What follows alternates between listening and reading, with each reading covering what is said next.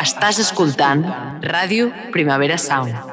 Proudly presented by Cupra.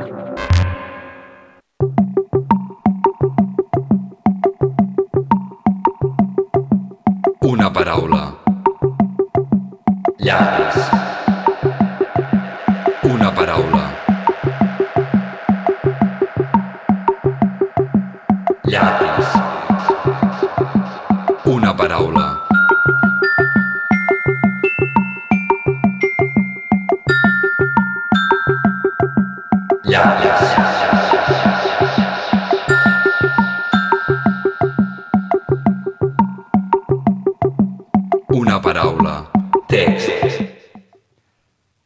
Permeti'm que em presenti. Soc un home culte i poderós. Fa anys i panys que corro pel món, arrabassant ànimes a milions. Quan Crist crucificat va dubtar, jo passava per allà i em vaig assegurar que Pilat se'n rentés les mans i dictés el seu fat. Encantat de conèixer-lo. Ja es deu imaginar el meu nom. Suposo que el que el desconcerta és la naturalesa del meu joc. Corria per Sant Petersburg quan em va semblar que tocava un canvi. Vaig matar el Sar i els seus savis. Anastàcia va xisclar, però tururut. Era dalt d'un tanc, vestit de general, quan el Blitzkrieg feia estralls i els cossos s'emmuntegaven al fang. Vaig observar amb delit com els seus reis i reines lluitaven durant dècades pels déus que havien erigit. Vaig cridar, els Kennedy, qui els ha mort? Al capdavall vam ser vostè i jo. Permeti'm que em presenti. Soc un home culte i poderós i vaig parar trampes als trobadors que van matar abans d'arribar a Bombay. Encantat de conèixer-lo. Ja, ja es deu imaginar el meu nom. Suposo que el que el desconcerta és la naturalesa del meu joc. Tots els policies són uns criminals. Tots els pecadors, sants. I la cara també és la creu. Així que digui'm Lucifer i prou. M'anirà bé la contenció. I si es troba amb mi, sigui educat, benvolent i tingui molt de tacte. Val més que es porti bé si no vol acabar amb l'ànima al femer.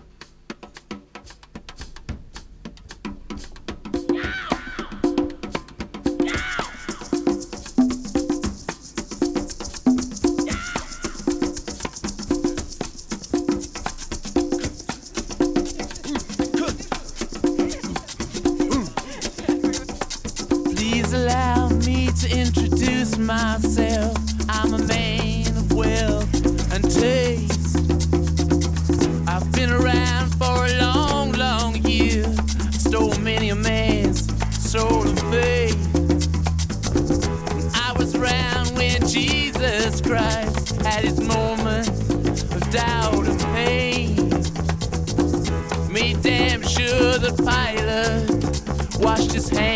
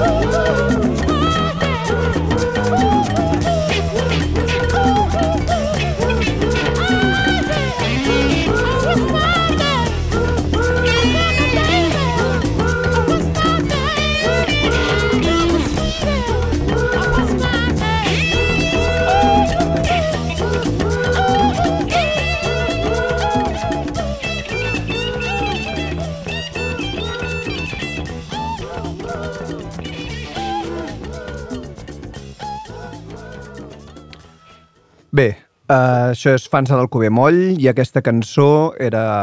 mm, gairebé no cal ni dir-ho, Sympathy for the Devil, dels Rolling Stones.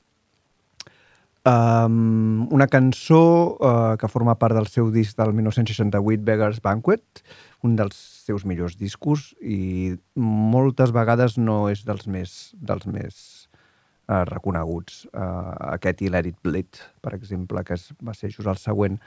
Uh, aquesta cançó és una de les millors cançons dels Rolling Stones um, a nivell musical, mm, se n'ha parlat molts cops i el que va significar uh, per l'època, però a nivell uh, lletrístic és extraordinària, potser encara més que musicalment.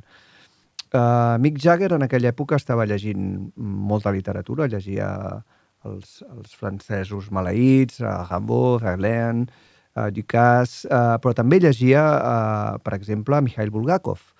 I el va fascinar uh, el mestre i Margarida uh, i, i va decidir que faria una lletra uh, inspirada en, en aquest llibre, lleument, uh, agafa un parell de, un parell de, de moments uh, per parlar en primera persona del, del dimoni.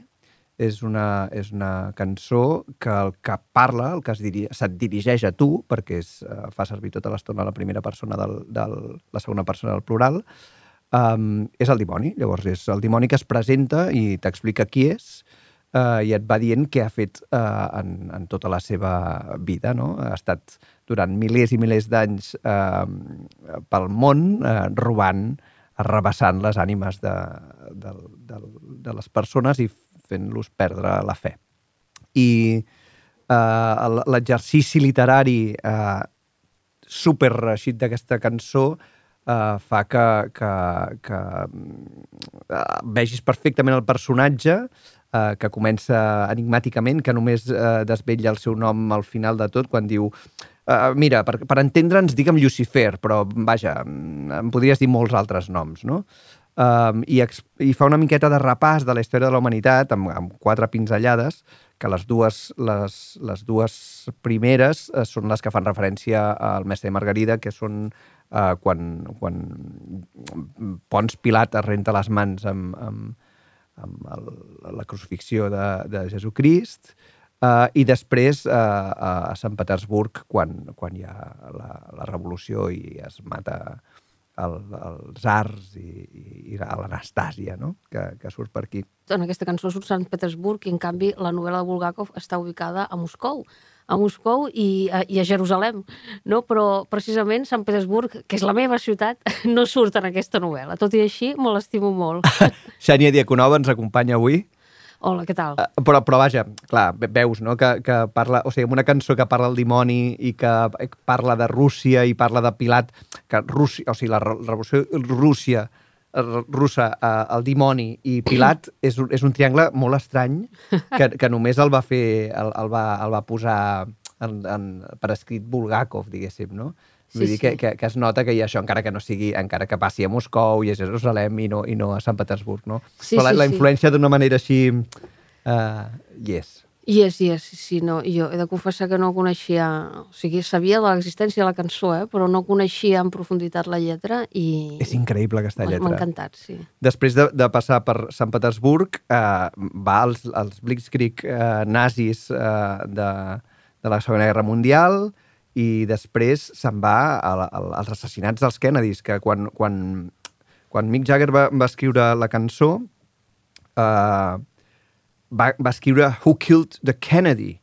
Uh, perquè encara n'havien matat només a un, però quan s'estava publicant la cançó van matar el segon germà. Llavors va, va canviar la lletra i va dir Who Killed the Kennedys, no? Um, I després uh, hi ha el, el, aquests versos tan, tan icònics uh, per parlar de la dualitat i de la, i de la complexitat del bé i el mal, no? Diu, Just as every cop is a criminal, all the sinners saints. As heads is tails, just call me Lucifer. Perquè, clar, uh, Lucifer és l'àngel caigut, el revers de Déu, però qui és bo i qui és dolent... Uh, bueno, hi ha moltes teories, no?, segons els satanistes, que no són precisament uh, una gent així... Uh, no, no són... eh, La gent pensa, hòstia, Satan i els satanistes, però en teoria són com uns que adoren un àngel... El, el Lucifer és el de la llum, no? Vull dir que... Però aquests versos són molt icònics, no? El, el Every cop is a criminal, all the sinners saints. Um, és, una, és una lletra extraordinària i com, com la, va, la va desgranant i com t'acaba dient el seu nom però podria ser un altre. I aquesta cosa seductora eh, tota l'estona està eh, encantat de conèixer i li parla de vostè, et parla de vostè i, i et va explicant coses i sembla no sé què, però, però l'últim vers és si no et portes bé, I'll lay your soul to waste, o sigui, compte, vale? perquè eh, podem jugar al que, al que ens vingui de gust, però jo sóc aquí un, un assassí, per tant, eh, compte, compte amb el que facis perquè la, la teva ànima em pot patir molt. Eh, és una cançó que se n'han fet moltes versions. I aquesta versió catalana, la lletra és teva? Uh, sí, sí, sempre faig les, les, Sí. sí. les, les, versions, les versions jo. I, i que sempre és molt, bueno, uh, molt ad libitum, no? Perquè fer, fer Eh, eh, quan, quan, quan llegeixes les traduccions habituals de les lletres del rock and roll acostumen a ser molt agafades a, a, o al text original o, la, o intentant fer una rima però sense moure's gaire del que realment volia dir mm. i, i són unes versions bastant terrorífiques. Mm. Llavors jo acostumo a fer unes versions una mica més lliures però que intento que agafin l'esperit del, del, del poema o de la cançó original i mm, amb, amb aquestes ganes de d'aportar uh, aquell, aquell significat que moltes vegades ens ha passat pel damunt perquè hem sentit només la cançó, només hem sentit la cançó i no, no hem parat atenció a la lletra. La lletra de, de Sympathy for the Devil és, és extraordinària. I no podia faltar a Fans a l'Alcover Moll. Algun dia l'havíem d'emportar de, de hmm. i ha sigut avui. Uh, ara escoltarem la següent cançó i en parlarem després. Seràs del senyor, ben el seu esclau millor.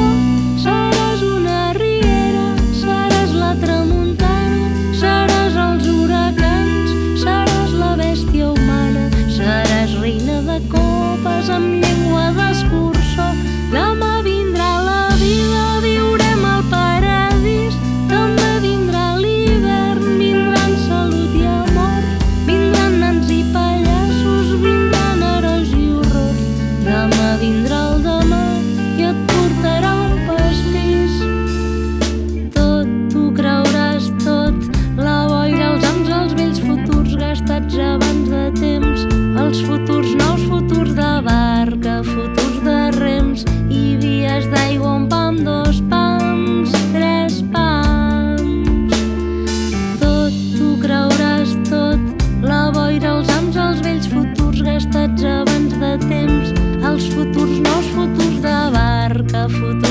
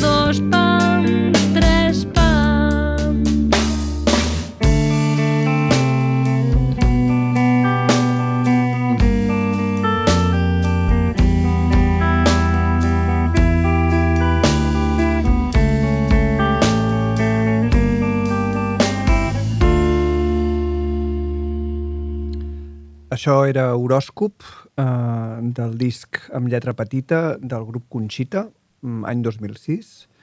Va guanyar alguns premis eh, del millor disc de l'any. Eh, era un, mm, els premis en de rock, i el millor disc i el premi millor disc de pop rock.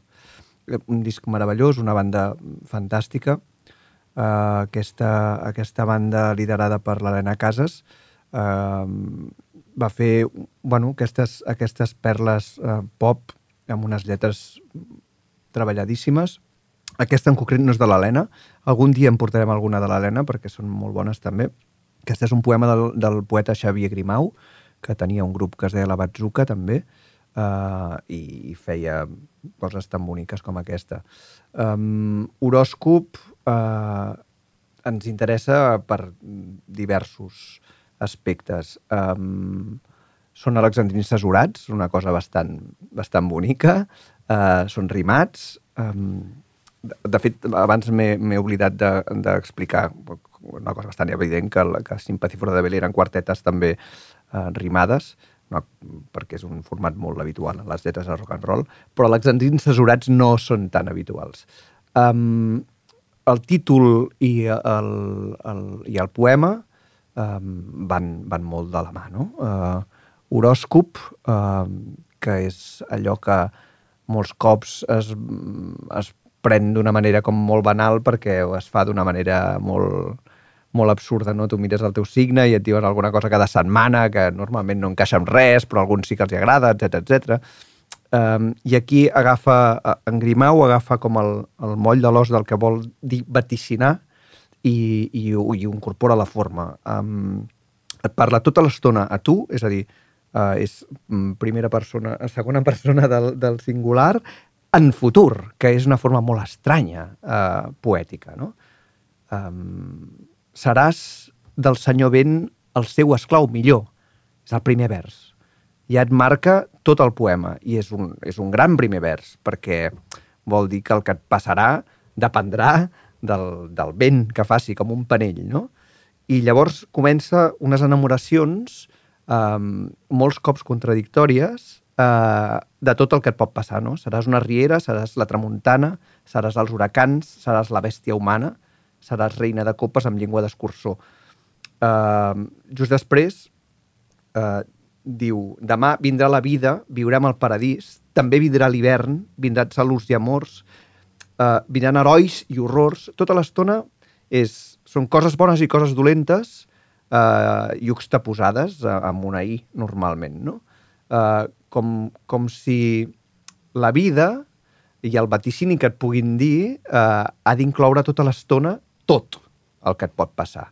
No, no, no, eh, els horòscops normalment et diuen uh, una sola frase, un, un, un sol vaticini molt, molt concret i per concret, inexacte, irreal i fals.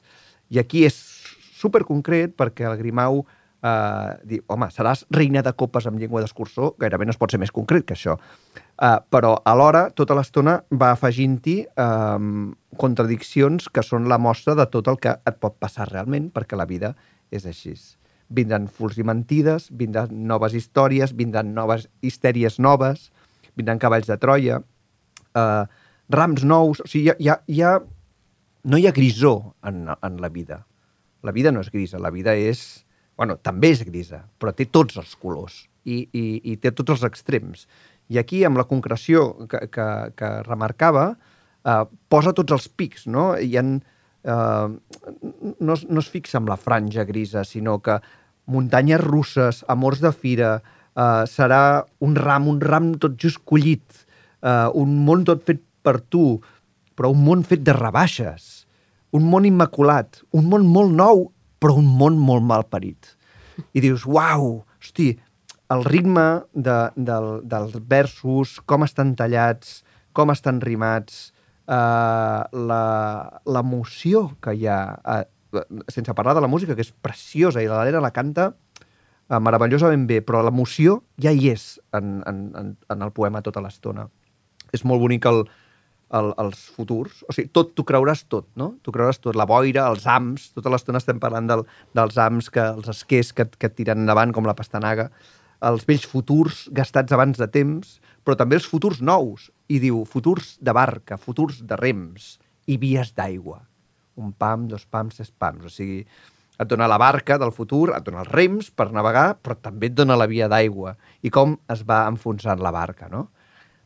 Hi ha una, una acumulació de capes de sentit eh, que a través de la contradicció van formant un vaticini tan guapo de, del que pot ser un horòscop amb cara i ulls, el, un horòscop que et faci un poeta com el Xavier Grimau i no el, algú que estigui allà fent, aplicant eh, fórmules que ha, que ha, que ha, que hi ha, que hi han funcionat i que, que no tenen cap mena sentit, que fa que aquesta cançó de, de Conxita, eh, quan la vaig sentir, vaig pensar, l'has de portar fins a l'Alcover Moll, que això, que això és molt bo. No sé què t'ha semblat. M'ha encantat, m'ha agradat molt, i, però aquest text existia abans com a poema o, o, o va ser des del primer moment la lletra de la cançó? No, no, no ho sé. No ho sé si... Jo diria que per, per com està composada la cançó, diria que, que l'Helena devia trobar el poema del, del Grimau i devia dir això, ho, musiquem. Uh, però, mira, d'aquí en el proper programa ho puc investigar, li puc preguntar com va anar i que, que ens ho expliqui. Molts cops, eh, quan, quan investigo eh, el, els textos, eh, intento fer com només anàlisis de text per, per, per no, per no esgarriar-me, no? per no anar-me'n per, per, lo, per les explicacions biogràfiques, però, però serà molt interessant de, de saber si l'Helena li va encarregar la cançó al Xavier o, o com va anar la cosa. Clar, perquè això que dius que són alexandrins cessurats fa pensar que potser primer existia com a poema, sí, sí, no? sí, sí. Molt, molt, pro- molt probablement, sí, sí. Sí, sí. Però bueno, també pot ser que et posis a, a, a, a escriure una, la lletra d'una cançó amb alexandrins dir, Sí, jo, sí, jo, doncs. jo n'he fet una que era amb alexandrins Ah, cessurats. sí? Ah, Sí, i era, ja era pensant en una cançó, però Ah. perquè sí, és una forma que, que, que, que camina i que, Mm. i, que, i que va bé per cantar-la també.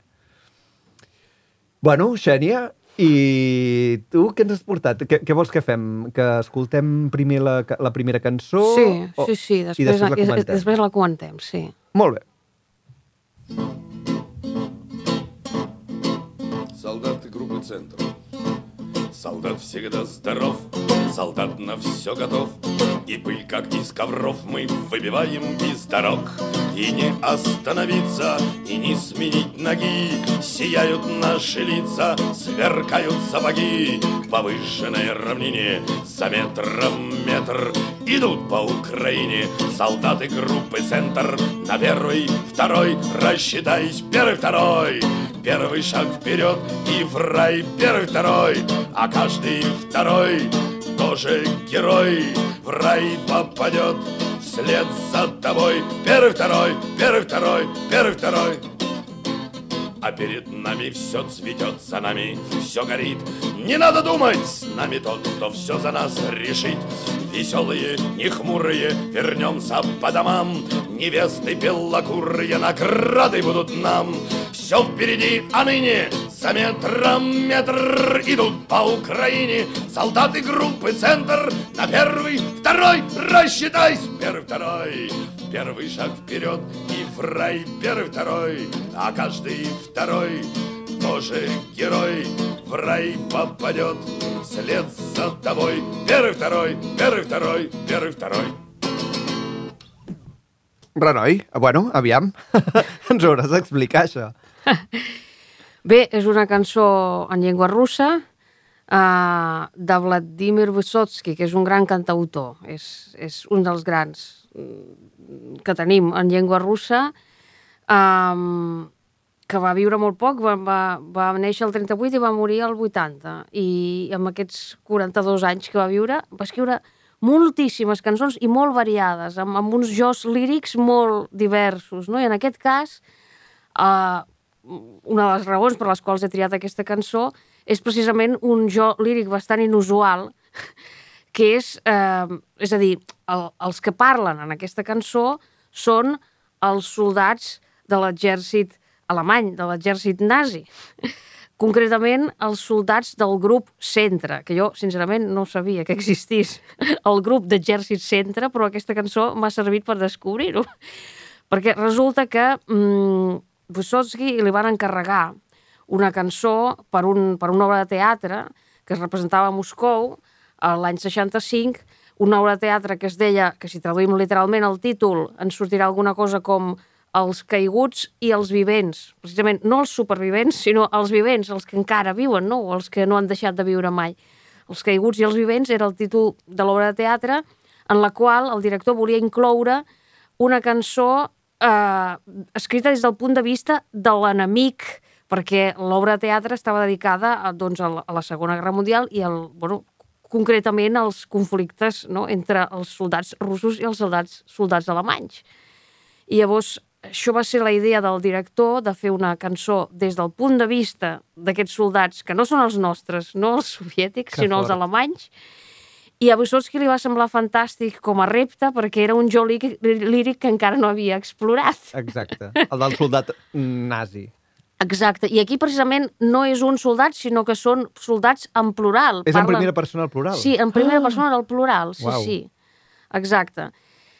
I llavors, eh, a mi aquesta lletra m'ha semblat tan magnífica, perquè a més aquests dies se l'ha recordat molt, aquesta cançó, no?, arran del que està passant a Ucraïna, perquè precisament es veu que mm, quan, quan Wysotsky estava donant voltes no?, a com faria la cançó, li va preguntar a un amic, també director de teatre, li va preguntar, escolta, precisament com es deia el, el grup d'exèrcit que, que va arribar a, fins a Ucraïna, que va combatre a Ucraïna, com es deia?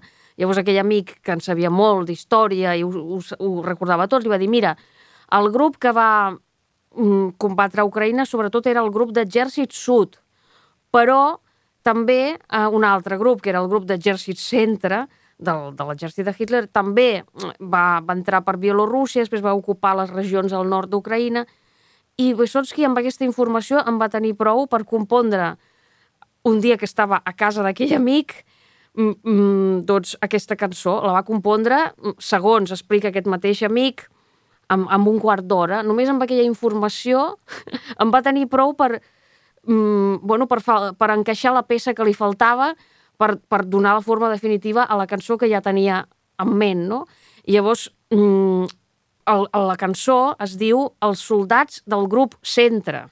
No va agafar els del sud, sinó els del centre.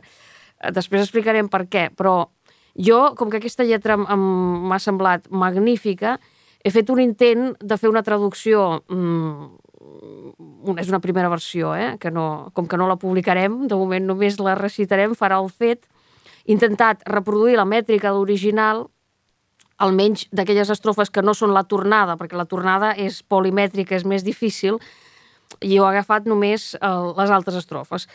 I he intentat eh, adaptar la mètrica, aquest trímetre llàmbic rus, adaptar-lo al català, i llavors m'ha sortit una cosa així, que diu el grup d'exèrcit centre, un, dos, un, dos i tres, trepitja cada metre del sol ucraïnès.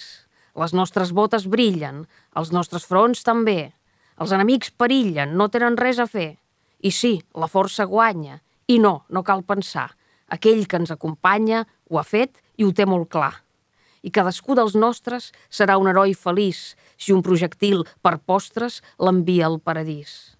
A trets, a cops i a coses, batem-nos, i demà un ram de noies rosses ens recompensarà. Així somien mentre un, dos, un, dos i tres arriben fins al centre del sol ucraïnès. Uau! Hosti, que guapa la traducció. Bueno, Bravo. gràcies. Sí, sí, hòstia, té tot el ritme i la força. Sí, això és el que he intentat. O sigui, al final sí que hi ha un canvi de punt de vista, perquè al final diu així somien mentre Mm. un, dos, un, Sí, dos sí. i tres arriben fins al centre del sol ucraïnès, o sigui, ja ho diu un narrador Sí, extern, però vaja. però i al principi també el grup d'exèrcit centre un dos, un dos i tres trepitja cada metre al sol ucraïnès, això també ho diu un narrador Sí. extern, però tota la resta està en primera persona del Del plural. plural. Nosaltres, les nostres botes, els nostres Duent, fronts, Sí, sí, sí. és espectacular um, perquè, clar, jo crec que la intenció inicial, um, almenys del director que li va encarregar aquesta cançó, era deixar-los en ridícul, aquests soldats, o posar-hi molta mala llet, i després el resultat és... Un himne de soldats. Sí, o sigui, que- que fan, fan una certa llàstima perquè, clar, hi ha aquests versos que s'han fet fam especialment famosos, que, diu, que jo he traduït com i no, no cal pensar, aquell que ens acompanya ho ha fet i ho té molt clar. És a dir, que hi ha un altre que ha pensat per nosaltres i que és com si fos Déu, no? però clar, és Hitler. Clar. Mm, I llavors, clar, aquests soldats fins i tot a mi, em, bueno, clar, a mi i a qualsevol oient de l'original, no? més aviat fan pena, perquè, clar, no pensen per ells mateixos i, i bueno, són, mm, en qualsevol moment aquest projectil per postres els pot enviar al paradís, Paradís, no? sí, sí. Però, però vaja, el que és curiós és que, tot i que era evidentíssim que era una cançó escrita des del punt de vista de l'enemic, perquè és que el títol mateix ho diu, els soldats del grup Centre, tot i així, aquella cançó va tenir problemes amb la censura, perquè precisament els versos aquests, tan famosos, mm. i no, no cal pensar, aquell que ens acompanya ho ha fet i ho té molt clar, aquests versos, molta gent els van interpretar com que també podria parlar de Stalin. també, també. Clar, Doncs, eh, bueno, I sí. Sí, o sigui, qualsevol dictador valdria, no?, aquí. I, bueno, i qualsevol soldat, per això et dic que és un himne soldadesc, no... Sí, sí, sí. Mm, I llavors, bueno, el que és curiós és que, o sigui, Vysotsky, que per una banda interpretava les seves cançons en concerts i les interpretava en les obres de teatre perquè també tenia formació teatral, i en aquest cas va interpretar aquesta cançó en l'obra de teatre per la qual li havien encarregat, però no va poder gravar aquesta cançó en disc, que també gravava discos de vinil, clar, amb les seves cançons, però aquesta cançó no la va poder gravar en vida perquè, perquè la censura li deia que era molt sospitosa aquesta lletra, que semblava que a l'hora de compondre-la estigués pensant en una altra cosa. Que bo. Bé, bé suposo que, que la, els poders ben pensants mai, mai volen un atac. Això és, és un himne bastant antibalicista, vull dir, pinta bastant malament els soldats en general. Sí, gent, sí, gent que sí. fan una cosa sense pensar. Sí. Uh, no només l'enemic, clar, perquè Exacte. els soldats d'aquí també reben unes ordres uh, cegament, les compleixen i... Sí, sí, totalment. Això devia molestar, suposo. Sí, suposo que sí. Uh, clar, no és una visió gaire heroica. No, Eh, clar, això, suposo que els que li van encarregar volien això, una cosa més, més heroica i més patriòtica a través de la ridiculització i la i més humiliació de tontos, l'altre. més tontos sí. havien de ser, no? Eh, Segurament, sí. Clar. I llavors això del grup centre, no?, que li preguntaven alguns amics, però escolta, per què has triat el grup centre i no el grup, grup sud? Perquè per les síl·labes seria el mateix, no? En rus és una, so, una sola síl·laba. Center i una sola síl·laba yuk, que és sud. I li hauria encaixat igual per la mètrica, no? Però ella, no, no, però la paraula center, centre, és fantàstica des del punt de vista fonètic, perquè és com l'espatec del gatell d'una Oh, arma. Que bo. I per això, sí, sí, és que és tal qual. És, era un gran poeta, vull dir, ell només feia uh, cançons, no, no feia poemes sense música, però com a cantautor era un gran poeta. I té unes rimes, Martí, és que podríem fer només una enciclopèdia de les rimes de Vysotsky i serien potser les millors rimes russes. Uau. Sí, sí. Oh, que bé. Bueno, doncs per un altre programa podem agafar un... fer un especial de, de rimes. Oh, i tant, seria fabulós. Que bé. Uh, sí. Què vols que fem amb la següent? L'escoltem o en parlem? L'escoltem primer, sí. Molt bé. Jaki śmieszny jesteś pod oknem, gdy zapada chłodny zmierzch. A nad miastem chmury ogromne i za chwilę pewnie będzie padał deszcz. Lepiej skryj się, daj i mnie zasnąć, po co masz na deszczu stać? Przynieś sobie z domu parasol, przynieś sobie z domu płaszcz. Na kwadrans przed dziewiątą podchodzi zmierzch pod okno, ze zmierzchem ty przychodzisz też. I widzę cię co chwilę, pożytku z ciebie tyle, że mnie przeraża byle deszcz. Kiedy czasem drogę twą przetnę, w inną stronę zwracasz twarz lub kupujesz w kiosku gazetę, choć w kieszeni drugą taką samą masz. Nieraz chciałam wcześniej odpocząć, przemęczona trudnym dniem. Lecz za oknem ciągle był nocą twój zabawny długi cień. Więc dróg poznaj stąd, aby dojść do mych ust. Świat, cały świat chcę ci zamknąć na klucz. Więc idź, uśmiech swój zostaw u mnie jak ślad. Jest noc, mijasz noc, lekkomyślny jak wiatr. Na kwadrans przed dziewiątą podchodzi zmierzch pod okno, ze zmierzchem ty przychodzisz też. Widzę cię co chwilę, pożytku z ciebie tyle, że mnie przeraża byle deszcz. Jaki śmieszny jesteś pod oknem, gdy zapada chłodny zmierzch. A nad miastem chmury ogromne i za chwilę pewnie będzie padał deszcz. Po co włóczysz się tu jak widmo? Księżyca chyba spadł. Ale wiem, na polu jest zimno, a ty masz we włosach wiatr. Więc dróg poznaj stąd, aby dojść do mych ust. Bo świat, cały świat chce ci zamknąć na klucz. Więc idź, uśmiech swój zostaw u mnie jak ślad. Jest noc, mijasz noc, lekkomyślny jak wiatr.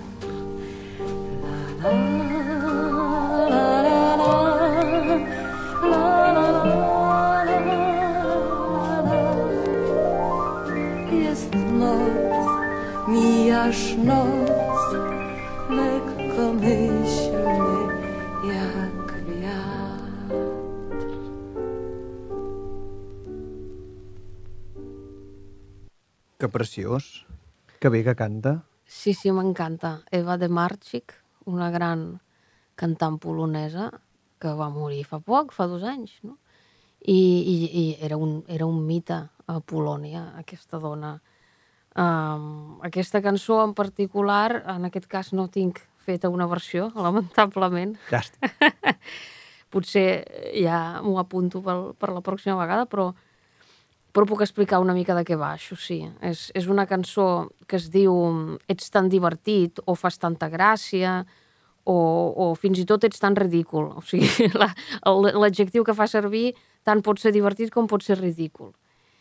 I és una cançó d'amor amb molta ironia que a mi també m'atreu per un, per un un to o una certa actitud molt, molt contradictòria no? que, que adopta el jo, perquè el jo és, és una noia que, que li diu el, no? el noi, eh, se't veu tan divertit o, o se't veu tan ridícul aquí, a sota la meva finestra, i a més a més ara està a punt de començar a ploure i et mullaràs i vols dir que val la pena? Ah, que bo. perquè la, la música també imita el so de la pluja, no? Són aquestes gotetes de pluja que van caient, sí. I, I tota l'estona està a punt de ploure, o potser ja ha començat a ploure i no ho saps ben bé, però ella li diu, bueno, ja que, ja que cada dia vens i fas aquest numeret, com a mínim porta't un paraigua o, o compra't un impermeable.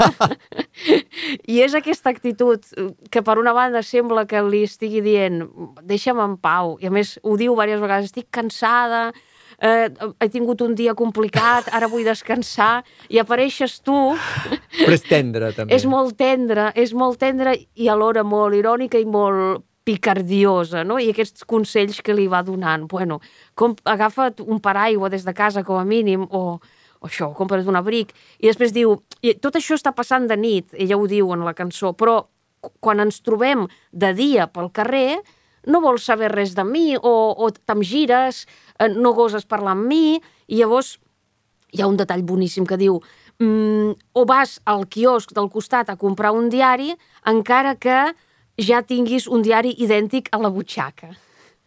Ostres. Això ho trobo Això ja és... fabulós. Bueno, Sí, sí, la lletra és de Vincenti Faber, que resulta que, que, que va viure pràcticament els mateixos anys que, que Wysotsky, que l'altre mm, poeta i cantautor, i que va, va néixer el 36 i va morir també el 80. I, i aquesta lletra és, és boníssima. Mm, jo crec que, que la, va, la va compondre ja com a, com a lletra de cançó, però funcionaria perfectament com a poema. Sense música també Completament, funcionaria. sí, ja ho veig, Sí, ja. sí, sí. Perquè l'Eva musicava molts poetes. Sí, sí, sí, sí. I, i llavors, bueno, i al final, i al final hi ha una cosa molt inesperada, perquè després de tot això, un té la sensació que, bueno, que tampoc no, ella no vol res amb aquest noi, no? O li, que li fa pena, però, però, però ja està. Però al final li diu, hauràs de, recor de recórrer centenars de camins fins a arribar a la meva boca Hosti. perquè vull, vull tancar el món sencer aquí, als meus llavis, per tu. I dius, ostres, això sí o que una no m'ho cosa o l'altra, aviam. Dir, Sí, sí, sí, sí, o sigui, al final hi ha aquest canvi, i, i que, bueno, ara ho he traduït d'una manera molt maldestra, però els Bueno. versos originals són preciosos, és una imatge potentíssima. O sigui, jo aquí, als meus llavis, he concentrat el món sencer i tu hauràs de recórrer centenars de camins per arribar fins aquí. Uau. Clar, i dius, en realitat el tio està a sota de la seva finestra, vull dir... Ja, que podria realitat- fer-li més fàcil, no? sí, sí, sí.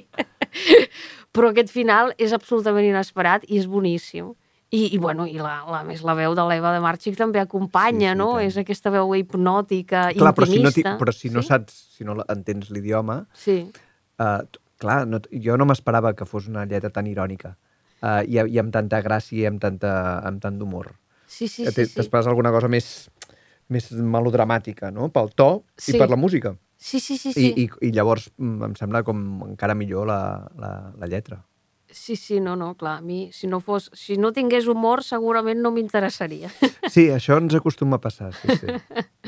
Va, doncs anem a la, a la última. Perfecte.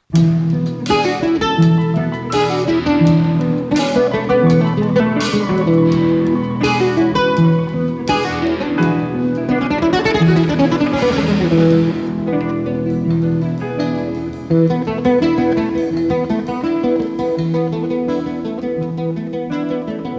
tallava, sàdicament despistat, pensava en la mort.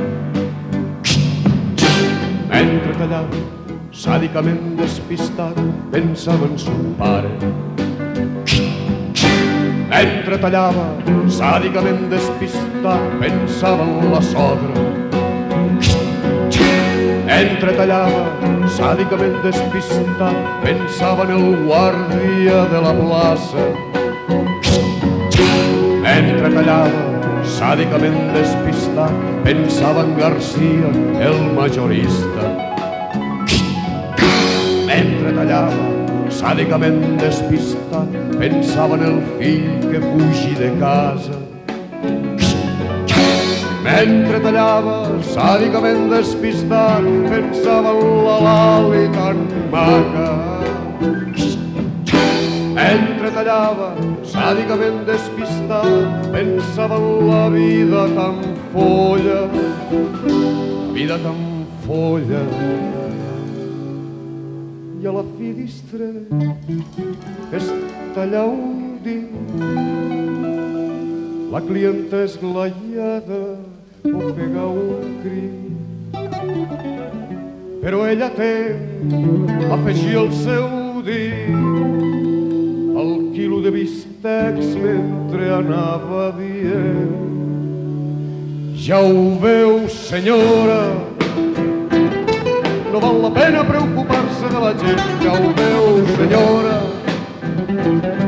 No val la pena preocupar-se de la gent, ja ho veu, senyora.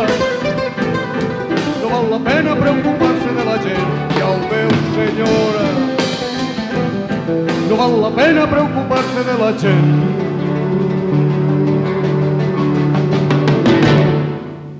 Obra mestra.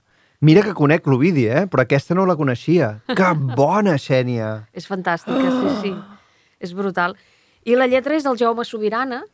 Aquí també la història de, de com la lletra es va convertir en cançó és apassionant, perquè el Jaume Sobirana va escriure aquest poema quan tenia 17 anys, més o menys. I no sembla gent Jaume Sobirana. No, no, no. Gens. No, no, perquè després ha agafat bueno, uns altres camins, Sí. no? Però, però Sembla això, Ovidi Montlló. però això ho va escriure el Jaume Sobirana. No, no, perquè- no, però vull dir que pot sí, ser sí. que Sí, sí, sí, sí, sí, exacte. amarat d'Ovidi. No, però, però clar, o sigui, la història és que ell va escriure això quan encara estava fent batxillerat i llavors va voler presentar aquest poema a un concurs, uns Jocs Florals o... Bueno, un concurs que entenc que eren en, entre diferents escoles de Barcelona. I llavors la seva mestra o la seva tutora li va dir no, aquest, aquest poema no el presentis. O sigui que Això la, és massa fort, la tutora devia desaprovar. No sé per què, però... perquè era tonta. perquè això és boníssim. Bueno, però el Jaume no era tonto perquè no li va fer cas i va presentar aquest poema al premi, al concurs.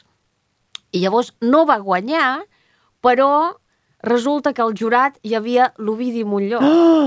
Sí, I va dir, això vull cantar jo. sí, sí, sí, sí. I després el Jaume va anar a la, a la gala dels premis i ell em sembla que havia quedat, quedat finalista. Llavors també hi va anar i, i l'Ovidi se li va acostar i li va dir, mira, que el, el teu poema m'ha agradat i en faré una cançó. I el Jaume, no s'ho creia. Ja està, va decidir, jo seré poeta.